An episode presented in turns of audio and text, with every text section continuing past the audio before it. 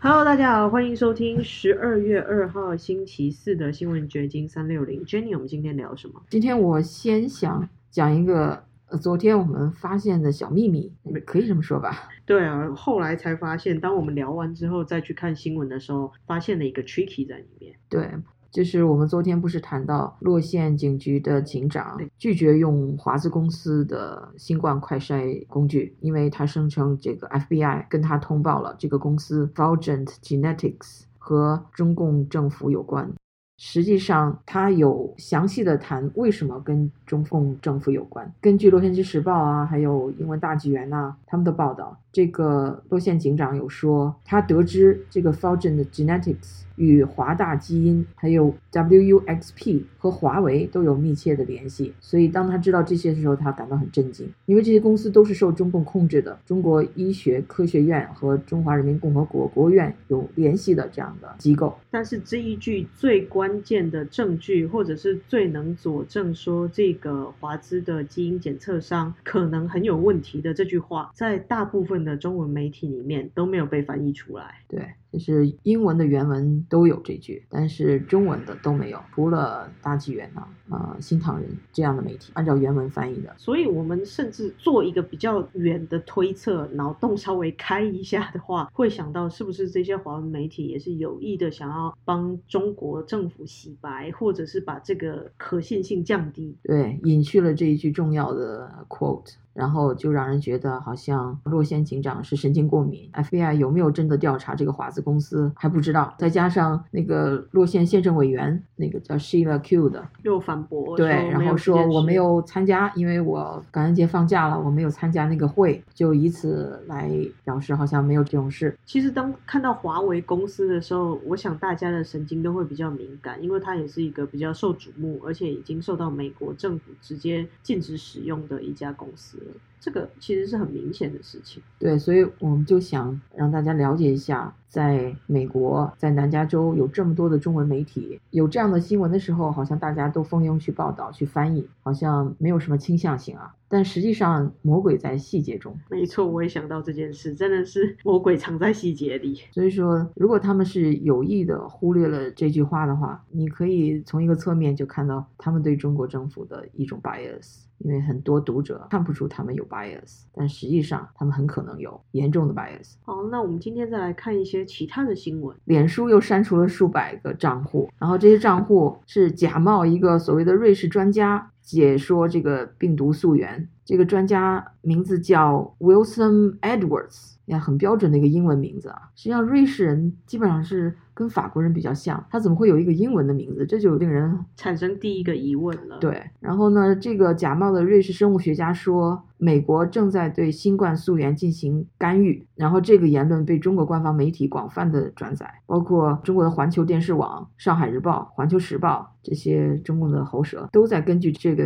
都在根据这位所谓的生物学家。在 Facebook 上贴的资料，在引用它。这个生物学家贴了什么呢？在七月初的时候，这个爱德华兹啊，突然出现在 Facebook 和 Twitter 上的账号，然后就发表声明称，美国正在向研究新冠起源的世卫科学家施压，试图将病毒归咎于中国。这个就是他的理论。但是如果你深入去调查，就会发现这一则新闻充满了问号，就是它有太多不合理的地方。对，瑞士大使馆在八月份的时候就表示。这个人很可能不存在，因为他的脸书账号是发布首个帖子两周前才开通的，只有三个好友。然后瑞士大使馆还说，没有名叫 Wilson Edwards 的瑞士公民登记，也没有以该名字署名的科学文章存在，所以他们敦促中国媒体删除提到他的这些内容。所以真的是在这种网络时代，我们使用这些所谓的社交媒体的时候，无法确知这个新闻来源的真实性，也不知道这个发帖是真人假人或者有预谋。对，但是这个假账号的背后是什么呢？经过调查发现，这个假账号的背后是一个叫四川无声信息技术有限公司的这么一个有军方背景的这么一个公司。所以经过调查发现，这个瑞士人竟然来自中国。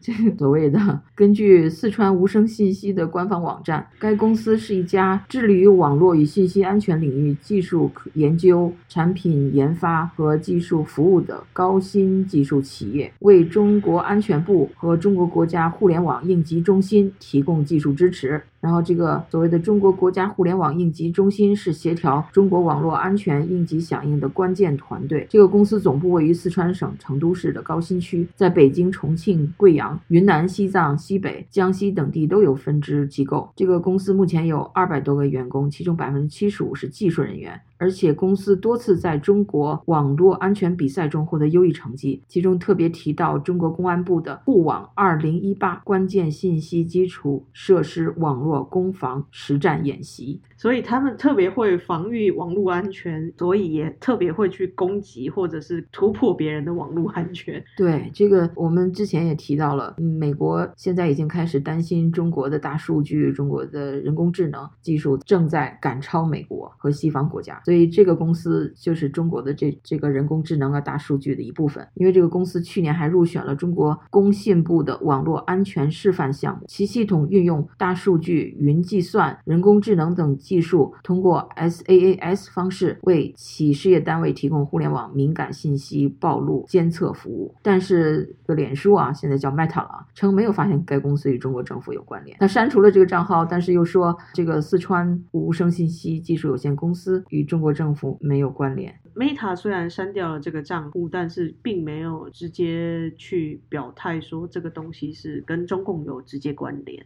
对。Meta 表示，在调查了围绕这位假冒瑞士生物学家的公开报道后，他已经删除了五百二十四个账户、二十个页面、四个组群和八十六个 Instagram 账户。在 Facebook 页面的关注方面，约有七点二万的账户关注了其中一个或多个页面，约有十个账户关注了一个或多个组群。在 Instagram 上面，约有两千个账户关注了一个或多个页面。所以说，他这种假账户就是建了一个假账户，然后中国的媒体。又去引用它做假新闻，然后在假新闻再在呃脸书上传播，这是一种恶性循环，变相的大外宣吧。他可以去宣传中共所有想要说的事，用一种不同的方式，甚至是民间的翻墙的方式去推广他们想要推广的各种讯息。对，假新闻就是这么造出来的。嗯，它面向了美国、英国、全球的英文用户，而且台湾、香港和的中文观众也可以读到这些讯息。对，然后这种互相引用，结果你去。溯源的话，哦，原来这个假账户有跟中共有关。不过，总部设在华盛顿的保障民主联盟，他们的一个研究员认为说，中国的虚假讯息做的是太随意了。因为美国人花了很多时间在研究这种虚假讯息的宣传假新闻，就是俄罗斯跟美国之间的这个讯息战嘛。他觉得中国非常的随意，甚至是草率的。那一位研究员他说：“我无法想象俄罗斯人会做这样的事，凭空创造一个人物形象。”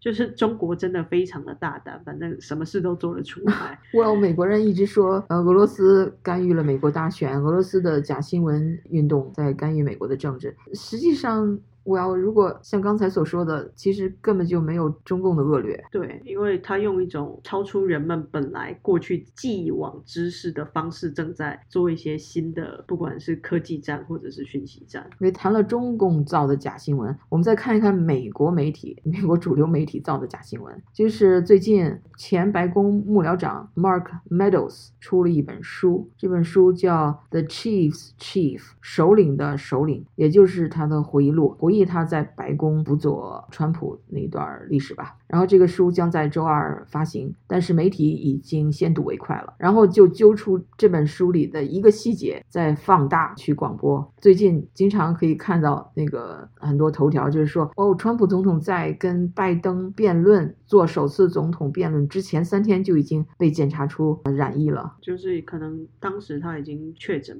但是后来经过这本书的披露，这是无稽之谈。当时川普并还没有就是得到 COVID-19，但这个标题很。嗯，吸引人眼球啊，像一个爆炸新闻，哇哦！川普带着病毒去跟拜登去辩论，但实际上，这个 Meadows 在昨天接受 Newsmax 采访的时候说：“你要真的读这本书，嗯，他实际上概述了一个假阳性的故事，就是说，川普的确是在那之前做了测试，但是，但是最终测试的结果显示他在辩论期间没有感染 COVID。所以这种感觉就是伤害已经造成，然后这个事件讲完就算了，大家一时的接受了这个假新闻，然后浪潮过了，发现是假的。”也都来不及了，反正就是。假新闻讲完了就算了。对，我不知道大家懂了没有，就是川普在之前做了不止一次测试，然后在这不止一次的测试中有出现假阳性的情况，结果主流媒体把这个就等同于他已经染疫。对，然后用耸动的标题、吸睛的方式去让读者相信他带着病毒与拜登做了一个辩论，但事实上是没有的。最近很多书都是不断的在揭秘哦，不断的在把这种过去的细节放大，让我们看到在整个选举期间这些事情有多少假新闻充斥其中。但是你可以看出，他是不遗余力的诋毁川普，到现在还是这样。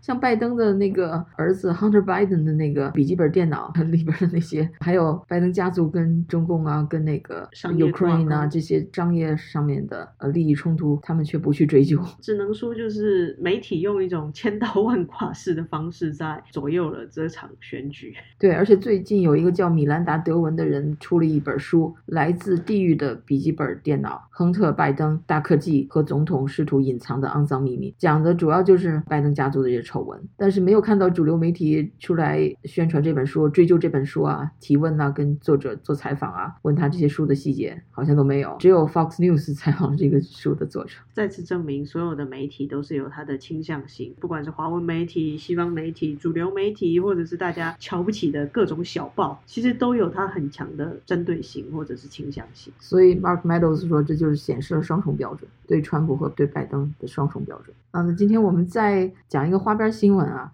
我不知道大家注意到没有，川普的国务卿蓬佩奥他卸任以后再出来发表公开的演讲，你会发现他瘦了很多。简直就是做完整容手术了，整个人都改变了容貌，完全是好像少了一半的蓬佩奥。对，特别是那张脸，如果用北方人的话说，简直都瘦脱相了。然后我想很多人都在纳闷儿，他是做了减肥手术吗？他是怎么减肥成功的？对，但是根据一个尼日利亚的维基网站 wiki.dot.ng，他的描述是说，蓬佩奥他没有做减肥手术，他之所以快速减肥，是因为他在去年十二月初的时候被检测出感染了中国病毒，然后呢又不得不接受喉咙手术，在这个情况下，他可能饮食上就为了给做手术做准备做一些调整吧，体重一直在下降。这条文章还说，他目前的健康状况一天比一天好，所以他没有生病，他的瘦只是因为那个手术可能吞咽有问题吧。而且就是改变了饮食习惯吧。其实美国人的饮食习惯是比较 偏向高脂肪，然后高盐、高高热量的。那可能为了准备手术或者是其他身体的需要，他就是做了一些饮食生活方面的调整。我想这也给我们一些 想减肥的人一些动力吧，